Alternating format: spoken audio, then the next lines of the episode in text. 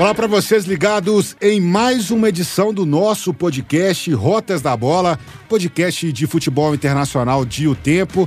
Eu sou Josias Pereira e estou aqui ao lado do nosso grande Frederico Jota, editor aqui do Caderno de Esportes do Jornal Tempo do Super FC. Muito, mais uma vez, seja muito bem-vindo, Fred. E a gente traz hoje um programa especial com vários temas, conteúdo aí muito qualificado, especialmente falando sobre eliminatórias, também falando sobre o impacto do Cristiano Ronaldo e também de outras situações do futebol internacional. Seja muito bem-vindo, Fred. Um abraço, Josias, um abraço a todos os nossos ouvintes. Pois é, acabou de passar uma data FIFA, uma data FIFA um pouco diferente, com algumas situações que nós vamos debater aqui, umas boas, outras ruins. E Cristiano Ronaldo virou o mundo de cabeça para baixo, né? É impressionante o impacto que ele causa. Tecnicamente a gente já sabia, né? Mas tem tanta coisa que envolve a chegada do Cristiano Ronaldo que a gente não poderia deixar de, de falar. Vamos começar pelos jogos das seleções. Lembrando que o Josias, para quem não acompanha, sugiro acompanhar. Josias fez uma baita cobertura dos jogos da seleção brasileira, inclusive participou de transmissões aqui na Rádio Super 91.7. Fica aqui meu parabéns para o Josias, um, um estudioso, um, um, baita de um jornalista, um baita repórter e um, um vozeirão na rádio também, mandou muito bem. E a gente pode começar até pelas eliminatórias sul-americanas. Qual o balanço desses dessas três rodadas? Dá pra falar que é três rodadas, né? Porque faltou um jogo aí, né, Josias? Exatamente, Fred. A gente viu que Brasil e Argentina, que é simplesmente o maior clássico do futebol sul-americano não aconteceu, né? A gente teve um problema aqui no Brasil que a gente precisa debater aqui também, porque vai chegar mais uma vez, Fred, o mês de outubro vai reservar aí mais uma vez uma rodada tripla das eliminatórias para a Copa do Mundo do Catar. E isso é, impactou diretamente neste comportamento, porque a gente tem uma questão futebolística e a questão também da vigilância sanitária, a questão dos procedimentos relacionados à Covid e também a questão de até mesmo governamental, né, Fred? Porque são regulamentações impostas pelo governo. A gente viu aqui que no Brasil, nas eliminatórias sul-americanas, o que aconteceu foi o seguinte: alguns jogadores que atuam no futebol europeu, futebol inglês especialmente, né?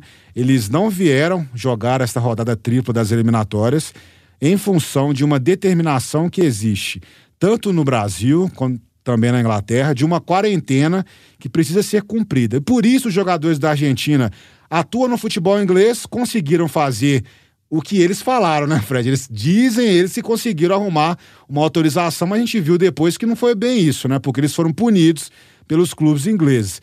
Mas, de qualquer forma, o que acontece?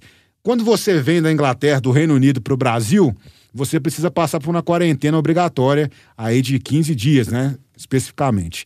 Quando você vai para saindo do Brasil, indo para o Reino Unido, você também precisa passar por essa quarentena, porque o Brasil é um país de risco, né? Zona vermelha lá no, no Reino Unido por causa da Covid. Então, teve esse problema. Nove jogadores do futebol brasileiro, da seleção brasileira especial, especialmente, não puderam vir jogar aqui, mas alguns jogadores que atuam na Inglaterra conseguiram jogar por suas seleções, como foi o caso aí dos argentinos. E rolou essa confusão toda. Só que a gente tem que lembrar um detalhe, né? A Anvisa avisou, né? Teve aqueles procedimentos. Nós podemos julgar o mérito aqui, nós falamos muito também sobre isso, né? Muito, muito comentário e tal. Mas, assim, é uma questão de legislação, né? uma questão de determinação, de, de cumprimento de regras sanitárias, de regras de protocolo. Então, assim, é, é muito complexo o que está acontecendo e isso impacta muito na qualidade do futebol, que já não é dos melhores, né? A gente tem visto uma eliminatória muito fraca. O Brasil está passeando nas eliminatórias. Acho que possivelmente a eliminatória mais fraca que o Brasil já enfrentou na história do país. O Brasil já está na Copa do Mundo do Catar. A gente tem que falar isso claramente. O Brasil já está na Copa do Mundo. Mas Não sabe tem. o que, me dá muita preguiça? Tem oito jogos da seleção brasileira, oito vitórias, ok, tomou só dois gols. Imaginar que tem mais dez jogos dessa eliminatória, muitos jogos fracos. É, essa questão do Brasil e Argentina, se tiver o jogo, não vai alterar nada. Se não tiver o jogo, não vai alterar nada, porque a Argentina também vai se classificar para a Copa do Mundo. Sim. Então tem uma questão da FIFA aí, saber se ela vai querer cumprir o calendário todo ou não. Em relação à questão desse rolo que aconteceu, que é um, é, uma, é um fato histórico, né? Vale lembrar o seguinte: os jogadores, primeiro, os jogadores do Aston Villa voltaram, o goleiro Martinez e o Buendia voltaram, mas eles não voltaram para Inglaterra. Eles foram para Croácia para ficar no período de quarentena. Sim. E por que, que essas coisas acontecem? Minha avaliação, Josias, o Brasil montou uma Copa América meio que na marra, né? Não, pode vir todo mundo, tá tranquilo. É, tem os acordos internos, Comebol para Libertadores, para Sul-Americana e tudo. O pessoal estava achando que assim, pode chegar e fazer o que quer na hora que quer. Nem sempre vai ser assim. E por que, que eles não voltaram direto para Inglaterra? Porque lá o buraco é mais embaixo, gente. O buraco é mais embaixo. Mas você veio do Brasil? Não. Você vai ter que ficar em quarentena lá, meu irmão. Não tem dessa. Então, apesar de, todo, de, de toda a confusão que rolou em relação a isso, é, alguns recados precisam ficar dados. Eu, eu acho que assim, é, na América do Sul, no Brasil, tem que parar com a turma do jeitinho aí, viu? É, é autoridade querendo aparecer. É, não, é, a, a, conversa lá, né, no, no gramado ainda. Não, a gente tira os jogadores no intervalo. Gente, essa coisa não funciona assim, não. A coisa não funciona assim, não. Mas acho que isso é, é, é um assunto que vai ter ainda alguns reflexos, mas para mim, o que ficou mais feio foi o nível do futebol sul-americano, Josias. Muito ruim. É muito ruim. Então a gente vê uma seleção como o Chile. O Chile tem nove jogos nas eliminatórias, tem uma vitória. Uma equipe envelhecida, é basicamente a mesma turma que ganhou a Copa América seis anos já, né? 2015. É, a Bolívia, aquela draga que a gente conhece, a Venezuela parece que não consegue evoluir de, de, de forma nenhuma. Peru com seleção fraca e as equipes que são tradicionais, Colômbia, Portugal, por exemplo, Colômbia e Paraguai, por exemplo, América do Sul, elas não mostram nada de novo, né? Assim, a Colômbia tem alguns jogadores com muito potencial e tal, mas assim, o balanço que eu faço dessas, dessas rodadas não tem nada de novo. Não é agradável ver a eliminatória sul-americana. Não é agradável. A Argentina faz um, um, uma eliminatória melhor em relação à, anterior, mas também sem deixar alguma coisa muito importante, sabe, Josias? Não dá, ah, pô, é legal ver. Não, não é. O Brasil, burocrático. Muito burocrático. O Uruguai vai passar por um processo de transição aí que vai ser complicado, né? Daqui a pouco já não vai ter mais o Soares, não vai ter mais o Cavani. Quero ver como vai ser esse processo de reformulação. O Equador começou bem, mas já tem quatro vitórias e quatro derrotas. Ou seja, é uma mediocridade. É uma mediocridade que, assim, eu vejo poucos destaques. Ah, mas você é doido, você tá falando aí, o Brasil tem oito jogos, oito vitórias. Jogos ruins. Jogos muito ruins. O Brasil não tem. O Brasil burocrático, pragmático. Pode ganhar a Copa? Pode ganhar a Copa, como sempre é, vai chegar como favorito. Mas assim, pragmático, é, um futebol burocrático, não achei graça nenhuma nas outras seleções da, da América do Sul e vejo europeus, de uma maneira geral, se não tem ninguém extremamente acima da média. Tem muitas seleções europeias que estão num nível superior, Josias. Então, se a gente for levar em conta o balanço que, que, eu, que eu penso, é o seguinte: é, hoje tem uma abertura maior. Eu acho assim, tem mais seleções com condições de ser campeãs. Por que, que eu falo isso? Porque está nivelado um pouco mais por baixo. Então você pode ter uma Bélgica, por exemplo, que pode ser uma surpresa. A Inglaterra, que está mil anos sem ganhar uma competição, pode ganhar. A Alemanha sempre é peso, Itália, etc. E tal. Todas essas europeias, para mim, muito acima do pacote sul-americano. Estou exagerando ou não? Não, não está. É, realmente é isso. A gente acompanhou muito né, essas partidas das eliminatórias sul-americanas. E é muito complicado, né, Fred? Porque a gente pega, por exemplo, esse jogo entre Brasil e Peru. Foi a quinta vez em praticamente um ano que o Brasil pegou o Peru, né? Então a gente vê aí que eles estão se enfrentando muitas vezes de forma sucessivas e não tem uma qualidade técnica aí sobressaindo. Por isso que fica a preocupação também, porque a gente sabe que a pandemia impactou aí realmente nas seleções, tá, tá difícil fazer amistosos, né? O calendário europeu também teve a introdução da Liga das Nações, mas realmente precisa encontrar aí uma, uma saída, né? Porque essas seleções sul-americanas, a gente corre o risco de pegar uma Copa do Mundo em que o desnivelamento técnico né, e tático também vai ser muito grande. Né? E a gente não vê evolução, como você disse. O Uruguai, a gente começou a ver algumas coisas, algumas novidades no Uruguai, né? Mas a gente lembra, né, que o Oscar Tabares está lá também há muito tempo, né? Já é uma lenda do futebol uruguaio. É, o Tite também, a gente achava que o Tite não ia durar a Copa do Mundo da Rússia, porque depois daquela eliminação ficou aquele gostinho. Será que o Tite vai ficar? Não vai ficar? Mas está ficando. O Scaloni trazendo algumas. Agora, o que eu acho do Scaloni mais interessante é que ele, pelo menos, tem o apoio dos jogadores e do jogador principal da seleção argentina, que é o Messi. Acho que isso conta muito na seleção argentina, porque se o treinador não tiver esse apoio, como aconteceu com o Sampaoli, a casa cai mesmo na Argentina. Isso é fato. Então, os argentinos estão jogando pelo treinador. Então, Mas e só para é, é pouco, é pouco. E só para complementar na Europa, como você disse, a gente tem que lembrar que as primeiras, uh, os primeiros colocados de cada grupo, eles vão avançar direto aí para a Copa do Mundo, né? E os outros segundos colocados, eles vão fazer aqueles playoffs lá para decidir quem vai para o Mundial do Catar. O que a gente pode destacar também, também para encerrar, é que as eliminatórias elas estão muito maçantes. Acho que todos os jogos que eu vi estão muito, muito ruins mesmo, estão muito fracos. A maioria dos jogos que eu vi, as seleções elas não estão conseguindo desempenhar um futebol muito agradável por várias situações. E eu acho que aí que entra uma, uma questão que a gente tem que debater também. A FIFA já analisa fazer uma Copa do Mundo de dois em dois anos. E isso é uma coisa assim que nós temos né, que pensar como que vai ser feito isso. Existe uma lógica para os europeus que é a questão de não, não é, diminuir esse calendário de jogos que tem no futebol internacional e aí dar um refresco também para os times. Né, porque eles estão liberando demais os jogadores e eles não querem mais isso. Então a Copa do Mundo ela ficaria mais exprimida e ia ter um, um formato mais rápido né, de eliminatórias. Mas será que o nível técnico ia ser excelente de dois em dois anos. Então, assim, o que eu vejo é o futebol de seleções está passando por um momento muito complicado.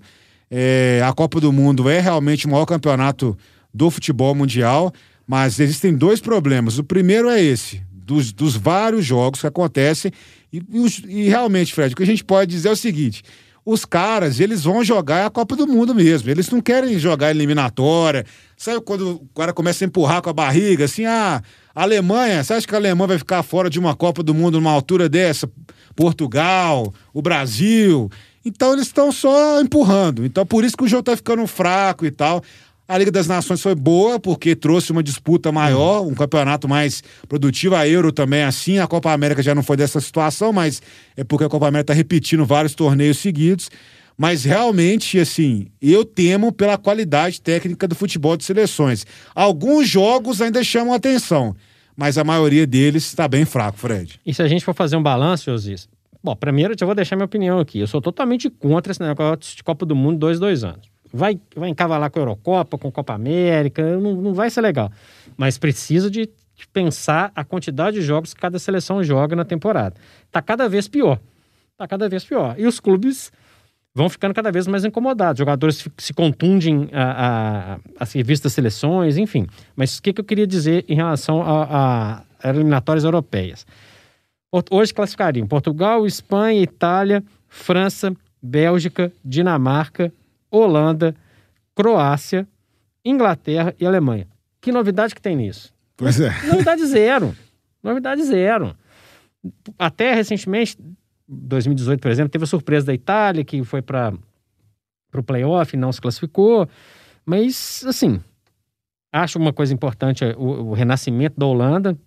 A Copa do Mundo merece a Holanda, mas o restante do grupo da Holanda é terrível. A Turquia era líder até pouco tempo, tomou seis da Holanda. Então, assim, já tem um desnível até no próprio futebol europeu que sempre tinha uma segunda seleção em cada grupo. Né? A gente via isso, né? A Suécia, por exemplo, está no grupo da Espanha, mas está em segundo lugar, quatro pontos a menos. Ah, a Sérvia vai incomodar Portugal. Será mesmo? Talvez não. A gente vê Suíça no grupo da Itália, tem seis pontos a menos. E assim, dá pra gente falar, França e Ucrânia. A França tem 12 pontos, a Ucrânia tem 5, Josias. 5. Então, assim, as eliminatórias também elas precisam ser repensadas. Já estão pensando em aumentar a quantidade de seleções na Copa, o que já é um problema. porque você diminui ainda mais a, a qualidade técnica. Vai fazer eliminatória.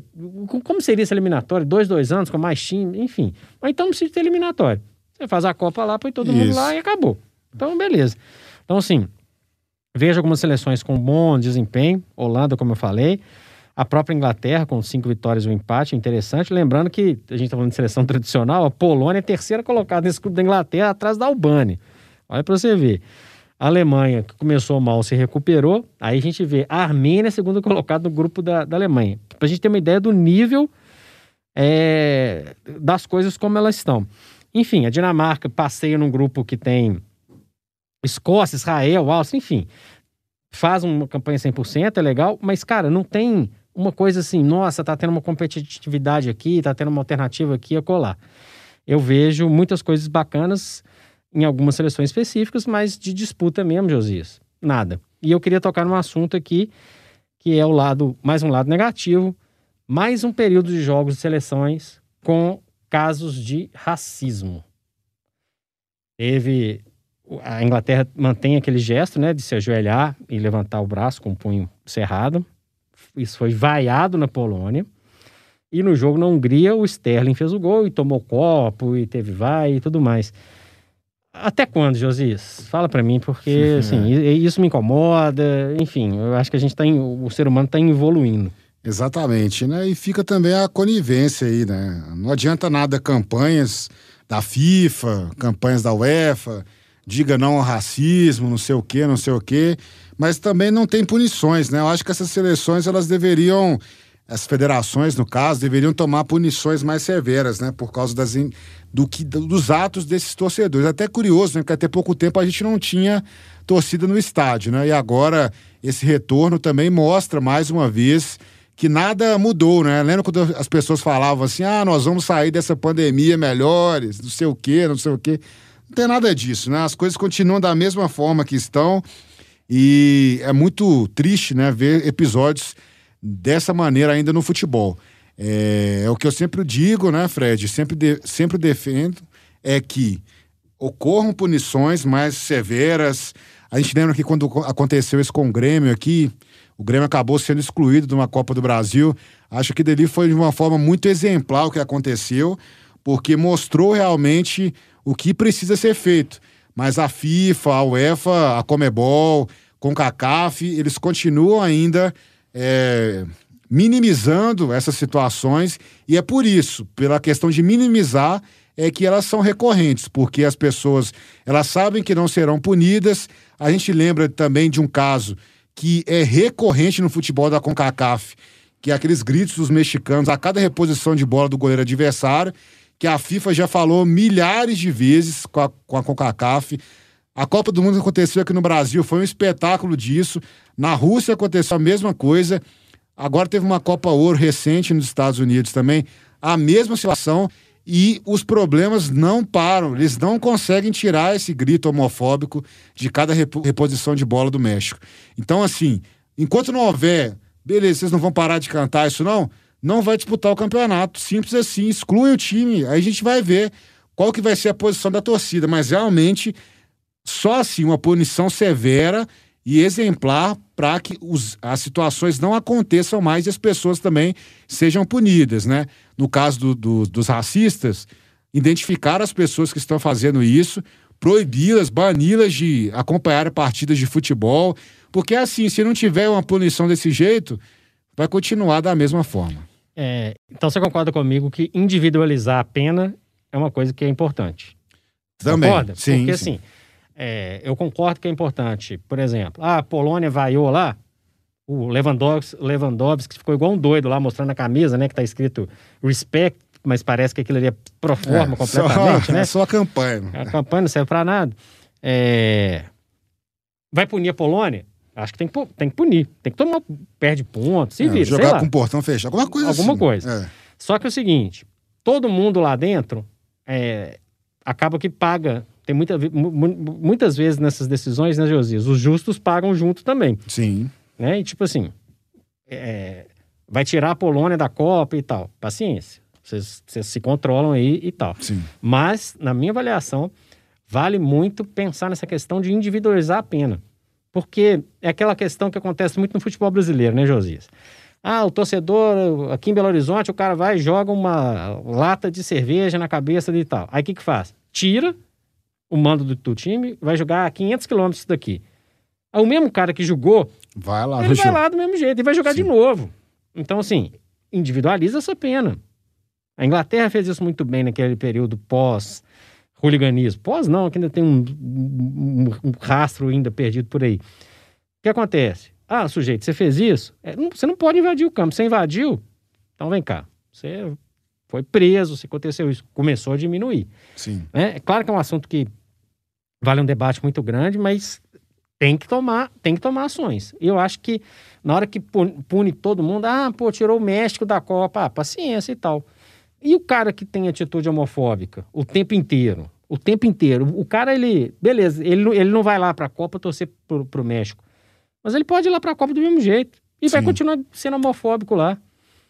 Então assim, é um debate que extrapola inclusive o- o- a questão do, do futebol. Mas eu acho que é uma coisa que a FIFA deveria começar a pensar. Porque na hora que, que o sujeito vê que, opa, tá sobrando pra um cara aqui. Se eu fizer bobagem, vai sobrar pra mim também. Eu não vou estar mais gritando no meio do bolo lá, me escondendo. Enfim, é, É. é um assunto chato, mas que a gente tem que falar. sempre e- falar. e Eu bater, tava sim. vendo até um documentário esses dias, né? É, a NBA faz muito isso, né? Ela, ela procura, é, visualiza o torcedor pelas imagens e aí aplica a punição ao torcedor de forma judicial, né? Exatamente. Inclusive, teve uma situação de uma briga que aconteceu, não sei se foi em 1999, não me fugiu o ano aqui, mas eles conduziram uma investigação criminal para saber quem começou a briga.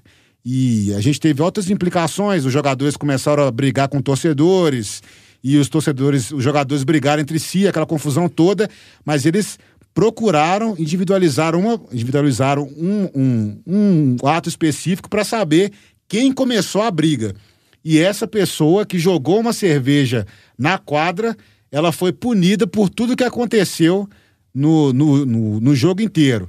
A confusão dos torcedores com jogadores, cadeira voando para dentro da quadra. Ou seja, aquela pessoa que começou tudo, Foi ela foi responsabilizada e foi punida de forma criminal pelo que aconteceu. Lembrando, só pra gente fechar esse assunto, que várias vezes, algumas presepadas aí que a turma andava fazendo, pra citar o caso da Inglaterra, teve clube que chegou e falou, ó, pode me dar seu carnezinho de sócio aqui, acabou, meu, tá fora. Acho que isso pode ser um alerta, né? Porque é, a humanidade precisa crescer, né? Precisa evoluir muito, que é- e parece que a gente anda Muito para trás. muito pra trás ainda, viu, Josias? Vamos falar de um impacto, esse sim bacana aí. Sim, é o Cristiano Ronaldo, né? O Cristiano Ronaldo voltou para o Manchester United. A gente viu o Teatro dos Sonhos em ebulição, né? Vendo ali o Cristiano Ronaldo marcando dois gols na volta dele ao Newcastle. Viu? Só para deixar claro. E um jogo muito importante, né? Porque tava aquela expectativa. A gente sabe que o Cristiano Ronaldo é um jogador muito explosivo, né? um jogador que tem muita imposição física. E a gente vê que ao longo dos anos ele vai crescendo muito nisso.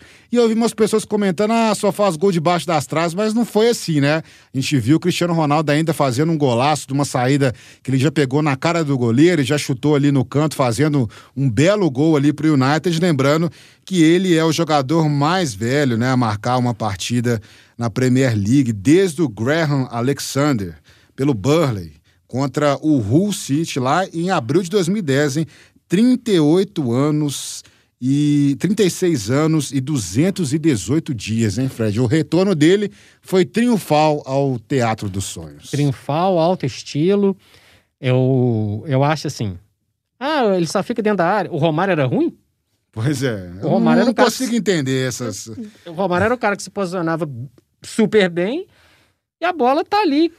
O, o, o primeiro gol do, do Cristiano Ronaldo nesse retorno. O goleirão do Newcastle soltou a bola, meu amigo. Ele tava lá na posição de que ele tinha que estar. O cara, ele, ele vai estar sempre no lugar certo. O Cristiano Ronaldo se reinventou ao longo dos anos. Né, deixou de ser um winger, né, deixou de jogar muito pelas laterais para ser um jogador mais centralizado, mas mostrou no segundo gol, com 36 anos, no segundo tempo, que consegue ganhar de, de, de back na, na, na, na velocidade. Sim. Muito forte, se prepara muito bem. E para isso tem jogadores no Manchester United que vão fazer esse papel. Esse gol dele, segundo gol na corrida, teve uma troca de passes envolvente desde lá de trás. Se você souber aproveitar o potencial que o Cristiano Ronaldo tem, meu amigo, aí ele vai deitar e rolar, porque ele é muito acima da média. Ele é muito acima da média. Ele eleva o, o patamar do Manchester United para uma outra situação. Se a gente estivesse gravando esse programa antes da chegada dele, o que, que eu diria? A gente chegou até a falar sobre isso em relação ao campeonato inglês. Manchester City e Chelsea, times mais completos, os finalistas da Champions League. O Liverpool com o Klopp há muito mais tempo, jogadores decisivos. Depois ali a gente colocava o Manchester United. Mas, meu amigo, com o Cristiano Ronaldo. Tudo mudou. Muda. Muda. A Champions League até então achava que o United tinha poucas chances. Já mudou de figura. Já mudou de figura. Até porque contratou o Varane. Né? Assim, é, é, ainda tem algumas é, deficiências, mas isso é um, um papo para um outro momento. Mas o Cristiano Ronaldo muda o patamar de qualquer time. Então, passou a ser candidato ao campeonato inglês, passou a ser candidato a ser campeão da Champions League e movimenta um, um, uma quantidade de, de pessoas que é uma coisa impressionante. O United ganhou em pouco menos de um mês 4 milhões e meio de seguidores no Instagram. Aí, nós não somos economistas, mas a gente sabe o tanto que isso reverte em grana para o clube. E é, é, muita grana, é muita grana. Isso eu estou falando do Instagram. Tô, não estou discutindo Twitter, não estou discutindo as ações, não estou discutindo a quantidade de camisa que ele. Antes de estrear, tinha gente fazendo fila lá. E olha que não é uma coisa difícil de acontecer, porque vai ter camisa disponível dele lá o ano inteiro. Então, assim, cada dia que passa, ele vai agregando mais é, é coisas ao redor de, de onde que ele está. E volta a bater na, numa, numa tecla que eu já falei, falei na minha coluna no, no Portal Tempo, já falei em outras oportunidades, até na, nas participações no Super FC. A escolha esportiva dele foi muito bacana. Ele poderia ter tido uma, uma opção, ó, quero sair do Juventus, tal, não quero tumulto, vou jogar lá no Real Madrid, que vai ter um campeonato com menos disputa, vou, vou jogar na MLS, que é uma outra história, vai ter menos cobrança e tal. Não, não é uma comparação entre dois atletas, mas assim, eu, eu gostaria muito de ver o Messi num campeonato nacional mais disputado. Respeita a, a, opção dele, grana, uma tranquilidade, jogadores que ele conhece, Neymar e companhia e tal, beleza. O Paris Saint-Germain vai ser super atrativo de ver jogar, porque vai ter muita magia, né, Josias? Muitos gols e tal. Mas o Cristiano Ronaldo optou pelo duelo em alto nível, pela dificuldade, pela briga ali. Premier League não é mole, não. E ele optou por ir lá com 36 anos e traz um, um mercado com ele, né? Impressionante. Quanto. Gente, depois nós vamos fazer. Quanto que era a ação do Manchester United no início da temporada? Quanto vai ser no fim? Quanto, ele, ele quase que já se pagou aí, né? Se bobear. Sim, eu vi até a família Glazer estava lá, né? Tava. Eles apareceram no jogo, né? E a gente sabe que eles não são muito bem vistos, muito bem quistos ali pela torcida do United, mas eles compareceram à partida. E a gente tem que lembrar também, né, que esse, os gols que ele marcou é, a gente teve um espaço de 12 anos, né, em relação à última vez que ele é, defendeu e marcou gols ali pela camisa do United na Premier League e retornando agora, um espaço muito longo de tempo. Mas de qualquer forma, parece que ele é, não, não, não, sentiu, né? A gente sabe que a Premier League, como você disse, é uma competição muito mais difícil, mais física, mais dura, mais de imposição, mas o Cristiano Ronaldo está muito bem preparado para isso. E talvez essa seja a grande diferença dele para o Messi, né? Porque o Cristiano Ronaldo ele sabe como disputar uma Premier League, né? E como você disse também, Fred, eu acho que é muito importante a Premier League ter um jogador desse tipo agora, de novo, porque atrai. Você falou sobre a questão também dos, dos 4 milhões né, que ele trouxe de seguidores no Instagram, porque o Cristiano Ronaldo também ele, ele tem uma aura no futebol que não é só de gente que torce pro United, né? É de gente que gosta dele, né? Gosta da pessoa do, do Cristiano Ronaldo, é fã do Cristiano Ronaldo. Então, aonde que ele vai, a galera vai junto com ele, né? Foi para Juventus, vamos acompanhar ele lá. Mas eu acho que no, na Premier League isso é muito maior do que na, na Série A italiana, porque a Série A italiana, em alguns momentos, o campeonato ele ficava muito escondido, a gente não via muito o Cristiano Ronaldo, né?